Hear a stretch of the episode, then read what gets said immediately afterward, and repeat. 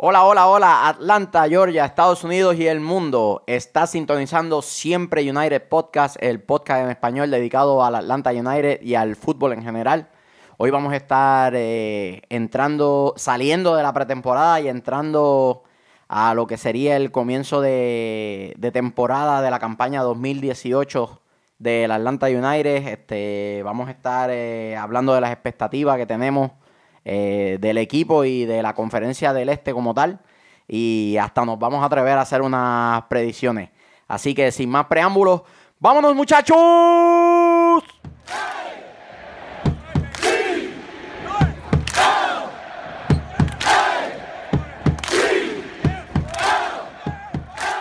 Saludos nuevamente, estás en Siempre United. Estoy acompañado de el más farandulero, Sabrosura Vélez el negativo García y esto es siempre United. Muchachos, terminó la pretemporada. Por fin. Por fin. esos, partidos. Eh. La pretemporada de la MLS es como bien cortita y a la misma vez se siente sumamente larga. ¿Verdad? No sé, me da esa impresión a mí. O es el desespero por ver a los rojinegros eh, en serie regular. Sí, ¿verdad? No sé, estoy desesperado ya. Eso, eso pasa, eso pasa. Así que Comenzamos con el primero, el de Nashville. Ya lo mencionamos un tiempo, pero vamos por encimita. Eso, bueno, en general, vamos a hablar en general, en todo caso, de, los de los cuatro partidos que tuvimos de pretemporada, en todo caso. No me mires así, Michael. No me mires te estoy mirando, estoy mirando la cámara. Sí, pero el, el reojo, el reojo. Así que, ¿cómo, cómo lució, cómo, cómo tú crees, para ti, tu opinión, que cómo lució el United en esta pretemporada? Bueno, como habíamos dicho hace tres episodios atrás, en el juego de Nashville, en el juego de Nashville. Eh, es un partido que no hay mucho análisis. Eh, la gente está acoplándose, volviendo a la pretemporada. Este, obviamente había gente fuera por, por lesiones. El clima, una cancha sumamente pequeña.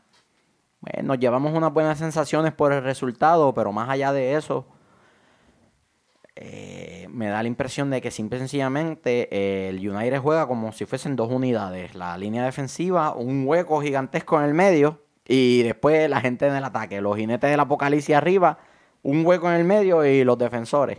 Esa fue la impresión que me dio. El equipo se veía sin presencia en ese medio, en especial en, esa fracción del campo donde uno tiene que recuperar la pelota. Ok. Lauren. Sencillas palabras. Falta calmora. Eso, eso, yo, yo tengo que traducirlo lo que, lo que entendí según lo que tú dijiste. ¿Hace falta Calmona o un sustituto? Sí, sí. Se notó la ausencia de Calmona. Se notó demasiado para, para lo que pretendemos, que es que se considere al Atlanta United un candidato serio a la MLS Cup. Y eso, y eso, para ganar la MLS Cup, le tienes que ganar a Toronto, que es uno de nuestros rivales directos. Así mismo, y el actual campeón. Y, sin Carmona en el medio o una persona que pueda replicar lo que Carmona hizo el año pasado, pues... Que Macán no es. Este, ajá. El rival... Eh. Mamita, Macán. Yo, yo, Macán, yo creo que... Yo espero que sus días estén contados. O sea, él puede ser un buen jugador, pero lo que, lo que quiere hacer el Atlanta United, él no, no, tiene, no tiene lo que se necesita para, para trabajar en el medio, en, en ese equipo. So, sí mismo, la forma, forma de juego del Atlanta. Sería, mejor o usar algo que ya tenemos en el banco, porque hay recursos en el banco. Eso, eso es lo sorprendente. El Atlanta United tiene muchos recursos en el banco y yo preferiría usar esos recursos a seguir trabajando con Macán. pero, esos recursos son para ponerle un parcho a la ausencia de Carmona hasta la transferencia de, ah, hasta la ventana de transferencia o no hay, hay, hay, que traer a alguien. Yo no veo ni una combinación de jugadores ni un jugador específicamente que pueda llenar el espacio como él lo hacía. Es que es que Macán tampoco es el hombre indicado. O sea Macán no tiene lo necesario para cubrir ese espacio tampoco. Macán no tiene lo necesario para jugar ni la liga de Newnan los domingos Nada. No, no, no. Él puede jugar por afuera, como lo demostró la temporada pasada. Cuando alguien se lesione, Cuando valga alguien la se lesione. Valga la aclaración. O si meten preso a alguien del equipo, ahí él puede llenar un hueco por afuera, porque por afuera, como tiene la, la línea de banda que lo ayuda defensivamente, no tiene la exigencia. Él se tiene que preocupar por tirar la gente hacia la banda, en lo que llega el cabezón González Pires, en lo que llegan los relevos defensivos del medio, pero en una posición en el mismo centro de la cancha, como parte de tu columna vertebral. No, No, no va. no, no, no, No no. va. Ah, y gracias a Dios que González Pires tuvo una pretemporada magistral. Magistral. Yo creo que nunca se equivocó. Y, lo, y tenía que multiplicarse y hacer el trabajo no solamente de, de, de, de- de Carmona en el medio, en la recuperación, sino que también tenía que, que ayudar solo. a Larentowicz. Estaba solo, estaba solo. la Cuando cancha. Larentowicz le sacaban medio paso, se jodió. A Larentowicz le sacas medio paso, le ganaste la espalda. Porque él ya no tiene la explosividad, no puede cubrir so- terreno como lo Sí, hacía antes. Y, y- y tiene una tendencia siempre a jugar más adelantado. O sea, no, no anticipa Claro. atrás, siempre está cerca del jugador. No, hay que entender también que ese es, ese es su instinto natural de, de- Claro. Porque él, él es central, mediocampista. sí, de mediocampista central. Pero este pero pues ¿A cuesta. dónde estás mirando, Luis? A la ¿Qué tú, bandera. qué- pero ¿para qué tú estás mirando para allá? La bandera. Este, ¿Qué tú estás mirando para allá? ¿Qué tú estás mirando para allá? usted. porque la, la- la verdad es que, es- que sí que el que Larentowicz no, Ah, no, no, no, persecución a mí. ¿Qué, qué Ay, tú estabas señor. buscando? No hay una araña por ahí, ¿verdad? Si hay una araña, Nada. yo me voy ahora mismo de aquí. Tranquilo, tranquilo, que no es una araña. Seguimos acá, seguimos acá. Pero así mismo, Larentovic, no sé, ¿qué tú crees que... ¿Cómo se vería si pueden vuelve otra vez Larentovic a- ahí a medio contención y Nagby al lado de él, en vez de Macan? Larentowicz es más parecido a Carmona en cuestiones de, de- de virtudes defensivas, ¿no? Es más parecido a Carmona, pero no es Carmona. No es Carmona, claro. Ahora, si tú me das a escoger, tú me das tres opciones. Un pote de Nesquik. Larentowicz. O Macán. y el pote de Nesquik es de más de 32 onzas, yo cojo el pote de Nesquik.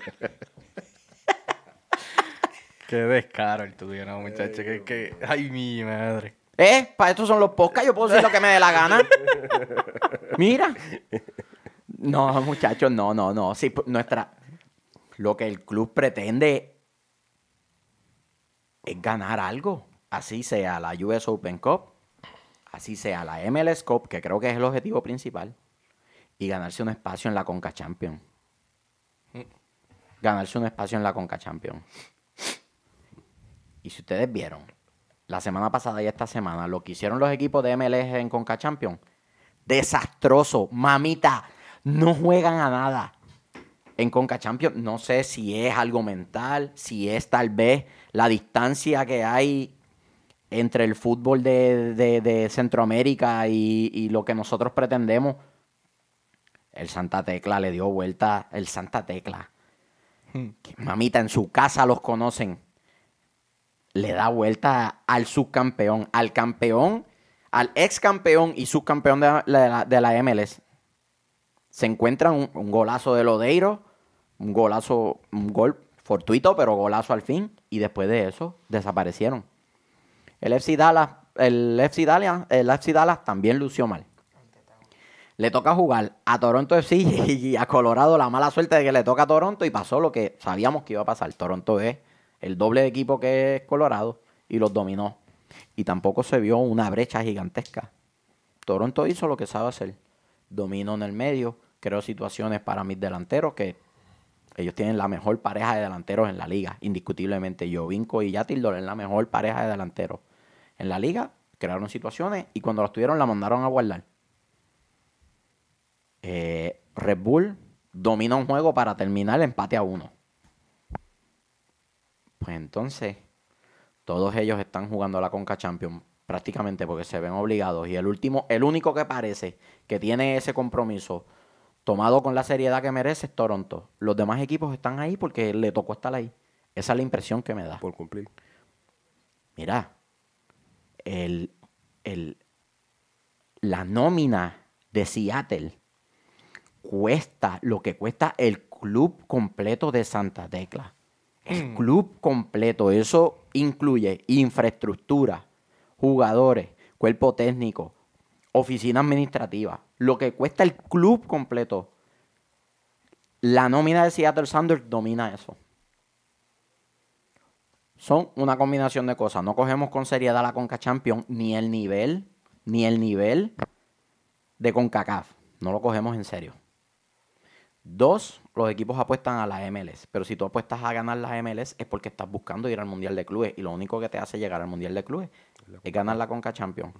Que si viste a los equipos mexicanos jugar, es todo lo contrario. América fue con todo. Alza Prisa. Monterrey fue con todo. Todos los equipos mexicanos fueron con todo. Con todas sus estrellas. Ahí, por eso es que nosotros seguimos detrás de, de la Liga de MX en reconocimiento internacional porque no, no, no, nos, no nos prestamos para eso. Así que yo creo que Atlanta, que pretende estar entre los mejores clubes del hemisferio, necesita conseguir una persona que suplante a Carmona. Ya. Ya tiene que tenerlo el nombre, el apellido, el seguro social y un preacuerdo hablado para en la ventana de, de verano esa persona esté vistiendo la roja y negro. Si no, yo visualizo que vamos a jugar para lo mismo. Mucho hype, muchas cosas, wow, que sí. Llenamos ojos y va a pasar lo mismo. Nos vamos a quedar en el primer round de los playoffs. O- si no llenamos o- ese espacio. O, o haciendo muchos goles y perdiendo los juegos importantes. Sí. Sí. Nos pasó la temporada pasada. Eh, tuvimos mu- muchos partidos 4 a 0. Este, con, o sea, con una ventaja grande. Con, eh, fulminamos muchos equipos. Los, los equipos más flojitos los fulminamos. los- no tuvimos piedad con ellos. Este, pero los juegos, los partidos más importantes nos faltó. Fue la palabra. o sea, nos, nos faltó un poquito más de, de madurez en la liga. Este, los playoffs nos pasó igual también. No, no, no, No quedó- quiero, no quiero ser muy corto. no quiero ser muy crítico del trabajo de, de Tata, que me parece que hasta ahora ha sido magnífico. Pero el presionar alto, el hacer el desgaste físico, en anotar un montón de goles y en tratar de crear eh, el juego en la cancha del rival, nos pasó factura físicamente. Joseph no anotó de la manera que lo hizo en ese, en esa última, en esos últimos partidos. Cuando se terminó aquella racha, la racha famosa de la que hablamos en, en nuestro primer episodio, Joseph no anotó un solo gol. No, no solo eso, que estamos jugando con un solo, un solo jugador por delante. Miguel Y- Almirón se lastimó. Con un Y el resto de los jugadores Por eso, estaban sintiendo con, ya con un ese- solo jugador por delante y ya los otros equipos lo saben, lo que hacen una marca permanente. Y lo tienen, o sea, lo mantienen con una marca y es nulo el jugador. Entonces, que saben que lo que hacen viene es que tiene que, retroceder otra vez saben el que viene saben que viene el preseo alto y lo que hacen es que simple y sencillamente esperan a Atlanta, le entregan el balón Sí. para después salir a contragolpearlo. Que fue por lo que apostó Col- este, Columbus. No le salió. Pero para ellos llegar a una instancia de penales de visitante con un estadio repleto en contra contra el equipo más goleador de la liga era negocio. Touch. Para ellos era negocio. Me lo recuerde. Para ellos era negocio y ellos apostaron. Vamos a tratar de contragolpear a esta gente. Vamos a esperar que nos vengan a apreciar. Cuando recuperamos la pelota vamos a salir rápido. Que todavía recuerdo a aquel juegazo que tuvo Federico Higuaín. Tuvo un juegazo moviendo los hilos en el medio y simple y sencillamente poniendo el freno al Ferrari cuando tenía que hacerlo y acelerando cuando le tocaba. Ustedes se- se- Llegaron al, tiempo extra. En el tiempo extra el equipo, el equipo ya, nuestro equipo no corría casi. Y si ustedes tienen buena memoria, Columbus nos dominó en esos dos tiempos extras. Sí. Todavía me acuerdo aquel tiro que sacaron que dio en el ángulo. Que eso, eso fue lo que, te aquello era un mencioné. golazo. Si la metieron golazo, da en el ángulo. Eh, Brad Guzan se convirtió en la figura en esos dos tiempos extras. Porque presiar alto y correr tanto en la recuperación, Eso esa presión alta, nos, pas- nos pasó factura. Por eso la profundidad.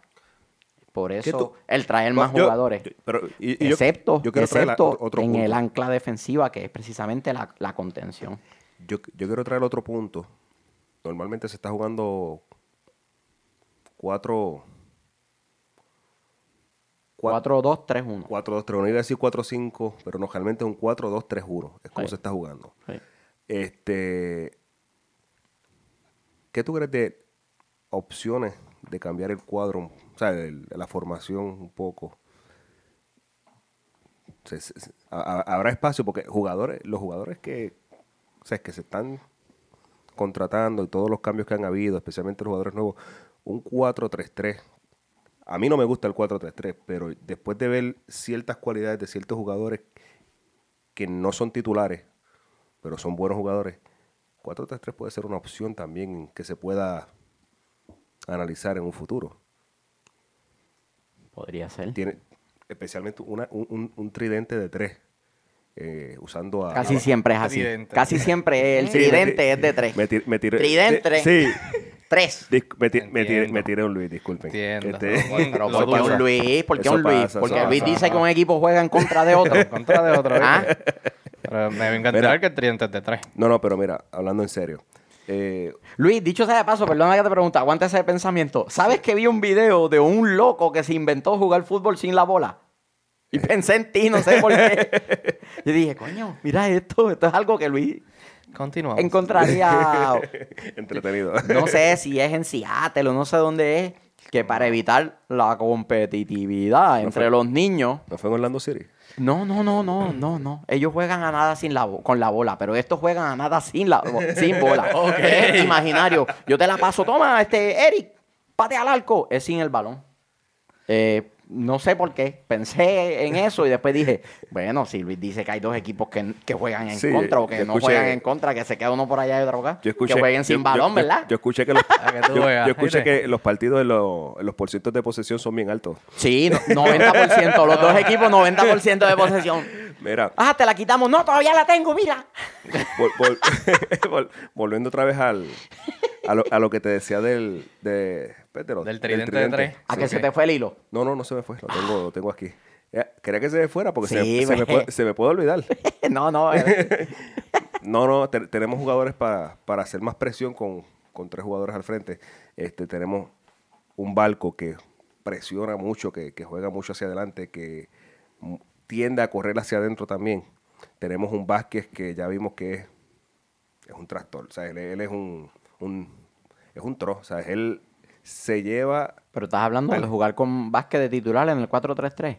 Por encima de Villalba. Lo estoy considerando. Tengo mis dudas acerca de eso. ¿Y entonces qué haces con Villalba? Los juegos retrasados. Hay una línea de 3-3. ¿Y a quién vas a sacar? ¿Cómo? ¿Y a quién ¿cómo? vas a sacar? Pero pones a Villalba en el medio del campo a recuperar la pelota. Pues si juegas 4-3-3, No, no, no. tienes que jugar Vi- o con Villalba, por la... afuera, Villalba por afuera.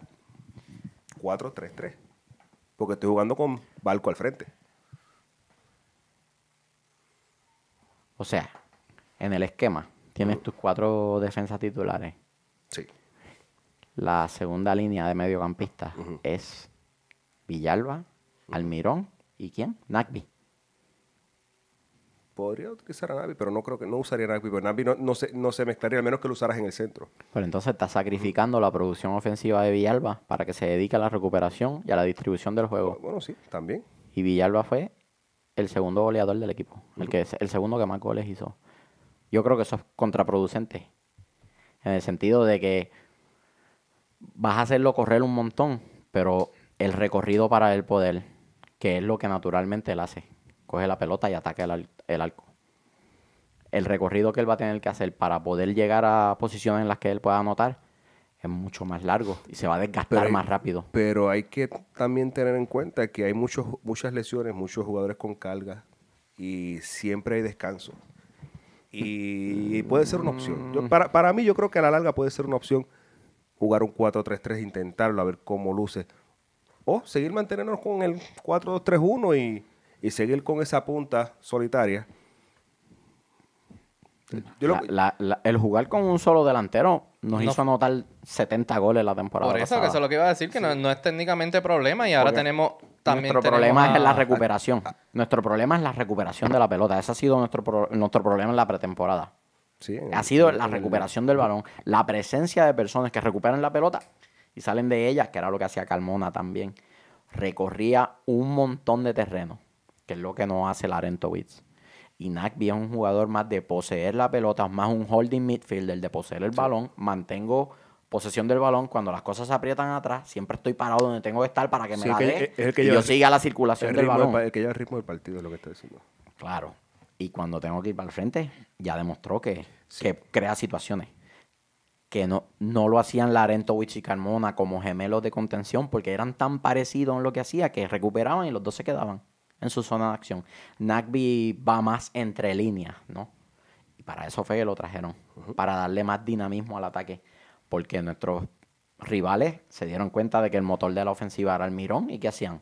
Paraban tres en su zona, todo el mundo por encima de él. Y el Mirón, para salir de la presión, se tiraba por una banda y ahí se creaba un espacio frente a los contenciones, que fue lo que pasó en el juego de Columbus. Federico Higuaín se veía con muchísima libertad, precisamente porque al, al Almirón salirse, todo el mundo rota de alguna u otra manera o tiene más terreno para recorrer y entonces se empiezan a crear los espacios.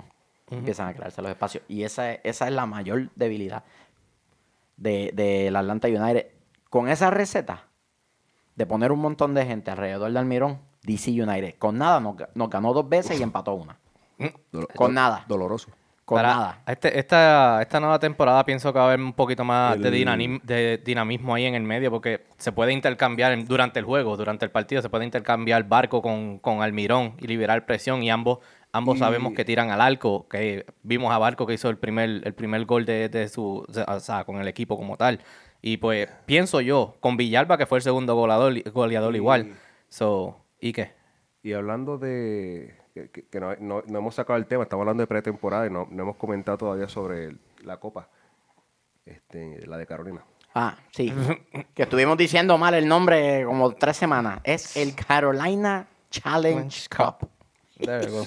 2018. 2018, ahí mismo. Bueno, este. Sabroso. Dígame. ¿Tienes algo que decir sobre esa copa o.?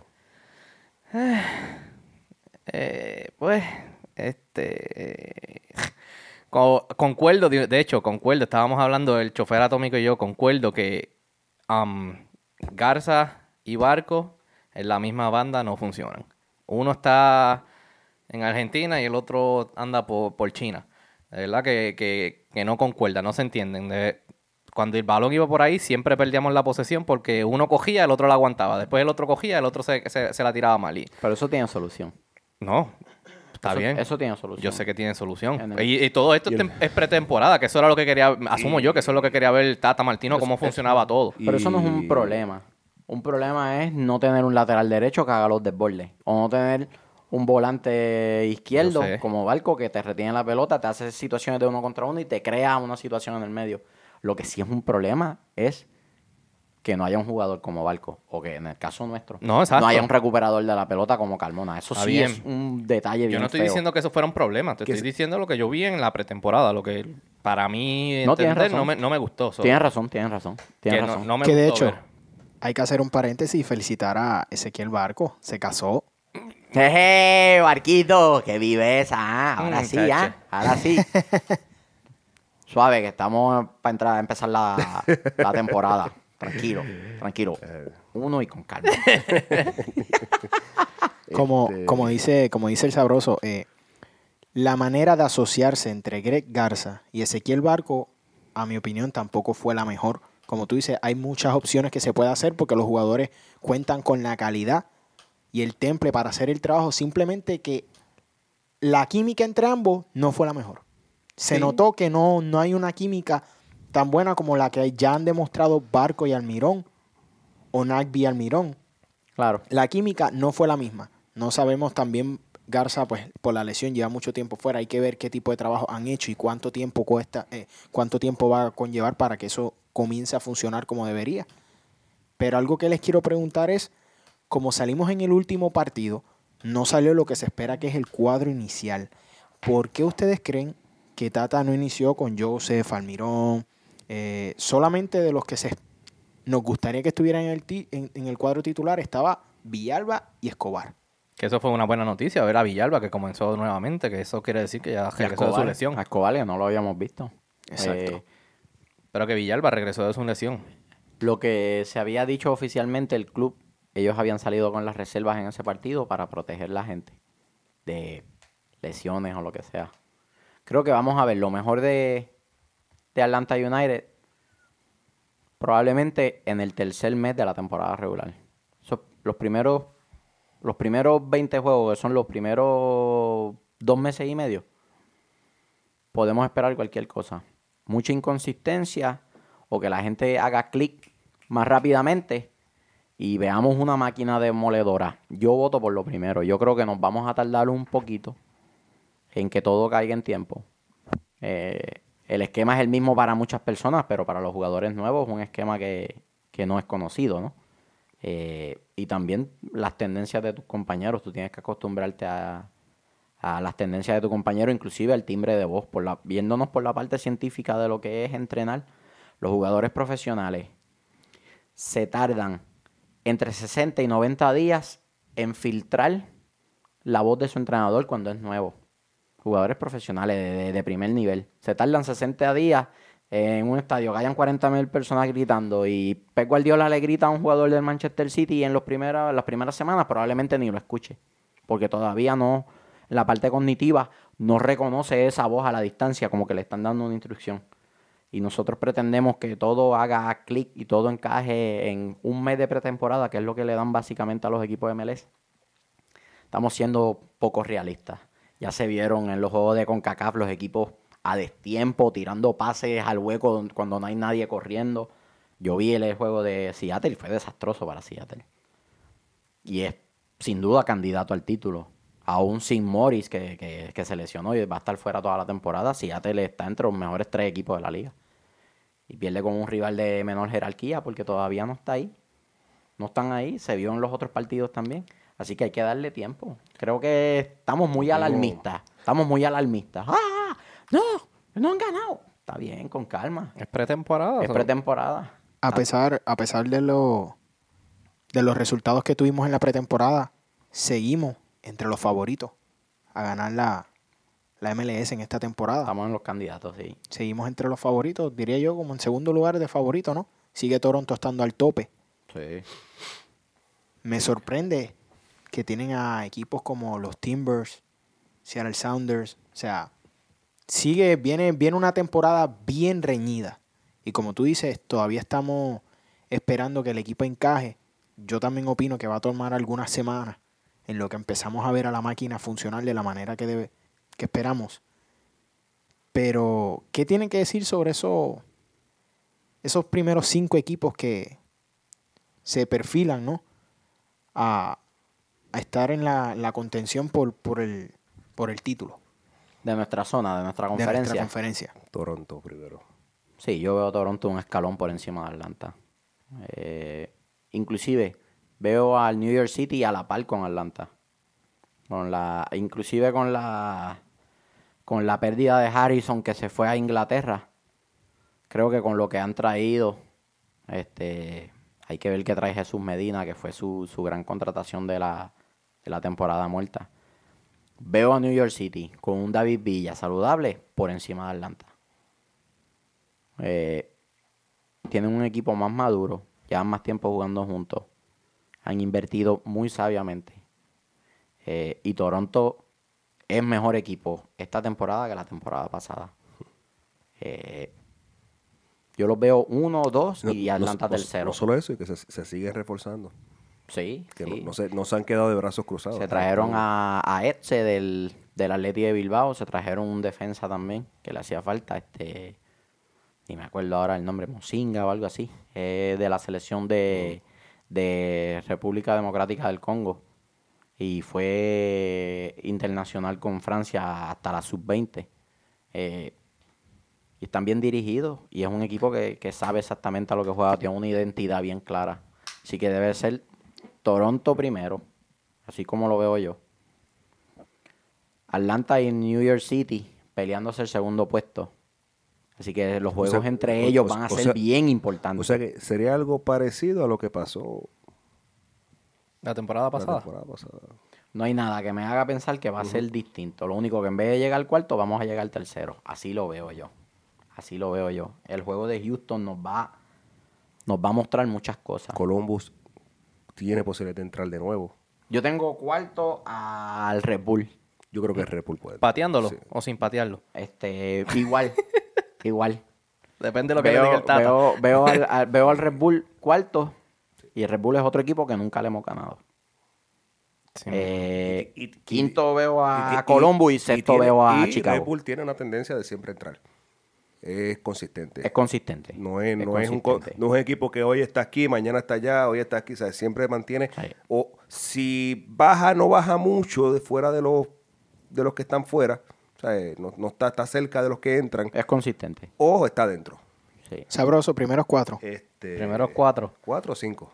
Los primeros seis deberían ser, porque son los seis que entran seis que a entran. clasificación. Sí.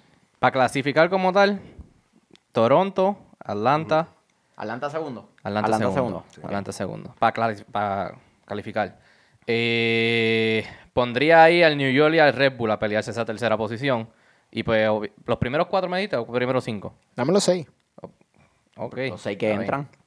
Pues ya están esos dos. New York, el, el quinto sería Orlando City. Se la creyeron. Eh, este- El tiro al fake, el sabroso. El quinto sería este Columbus. Y de verdad que para el sexto no te sabría decir porque de verdad que ni me- no me importa, de verdad. Debe importarte. Debe importarme, lo porque sé, no pero es podemos que cruzar con ellos.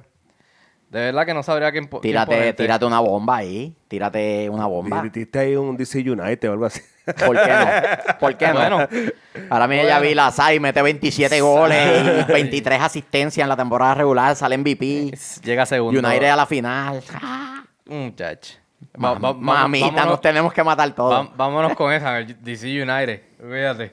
Sí, ¿por qué no? Ahí están. Negativo para cerrar. ¿Los quieres? Bueno, yo voy a decir los nombres y, y, al- y algunos como creo que pueden entrar. Eso es lo que estamos haciendo, Sí. flaco. No, no, no, no, no, no me refiero a que no, no, no te Eso es lo puedo, que estamos no haciendo. lo puedo dar en el orden en que creo que puedan quedar. Simplemente voy a decir. Los que entran. Sí, los que entran. Atlanta debe entrar, Toronto debe entrar, eh, Columbus debe entrar, el City debe entrar, Red Bull debe estar adentro. Este, ¿quién más? Yo puse a Chicago como ese Yo creo, yo, lugar. creo, yo creo que Chicago también puede, dependiendo cómo vaya a mitad de temporada, hay que ver. Este, Y el caballo negro del este, para mí, va a ser Orlando. Hmm. El caballo negro va a ser Orlando. Eh, en el papel, es el equipo que más incorporaciones ha hecho. sí. En el papel. Estuve en el eh, papel. Y estuve viendo unas que fueron en el poco. papel. Hay que ver cómo su versión True Value de Miguel Almirón este, funciona. Que tiene, tiene unos zapatos grandes que llenar porque está viniendo por Kaká, que es un- una leyenda del fútbol mundial. Así que vamos a ver. mismo. A lo mejor el tipo es un fenómeno. ¿Quién quita? Y ellos se han movido. Se han movido para ser más competitivos de lo que fueron el año pasado. El año pasado fueron un desastre. Montreal no trae nada. e inclusive sus dos jugadores más prometedores los vendieron. Este, uno de ellos al Barcelona, dicho sea de paso. Este. Filadelfia eh, lo veo flojito. Eh, En New England. New England perdió varios jugadores y sus mejores, su mejor goleador y, y el, el hombre que mueve los hilos en el medio del campo están en abierta rebeldía, no quieren firmar. ¿Y quieren irse en cambio a otros lugares. ¿Y el Orlando? Orlando va a ser el caballo negro, que puede, lo mismo puede clasificar o no.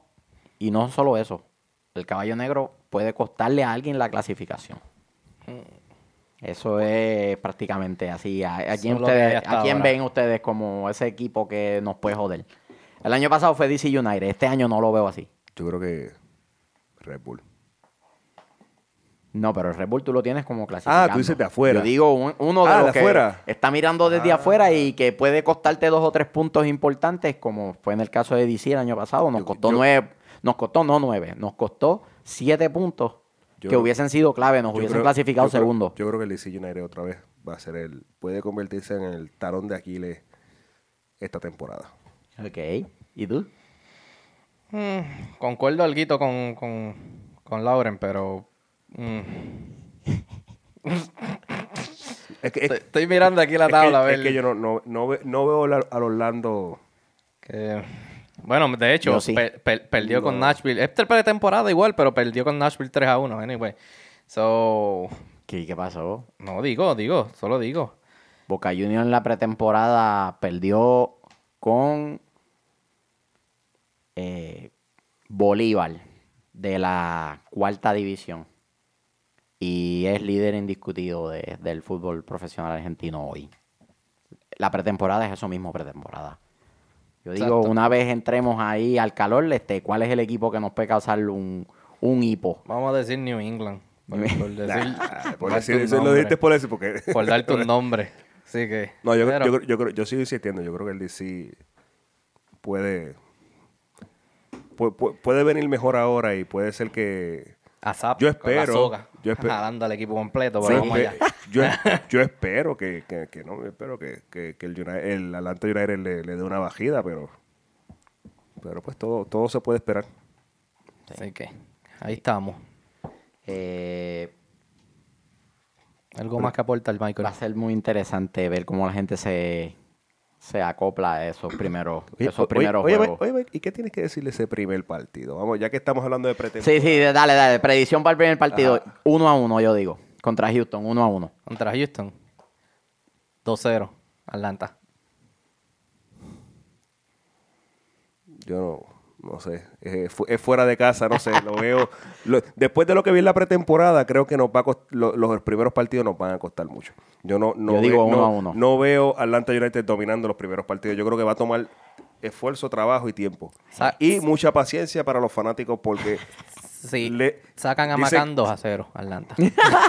si Macan no juega 2 a 0 al no, lado. no, no, y que van, van a empezar con Larento Wiz de jugando En la en- contención. en la- no, no, jugando atrás en la- de defensa. Bueno, vamos a despedir, vamos a despedirnos con un saludo a mis hijas, Leina Marí Miranda y Alanis Miranda, que las dos cumplieron esta semana. Saludos, besos, felicidades por su cumpleaños, papá las ama. Este, algo más. Saludos a alguien, ¿no? ¿No? Nada. Estamos bien. El sabroso, el negativo y vámonos muchachos.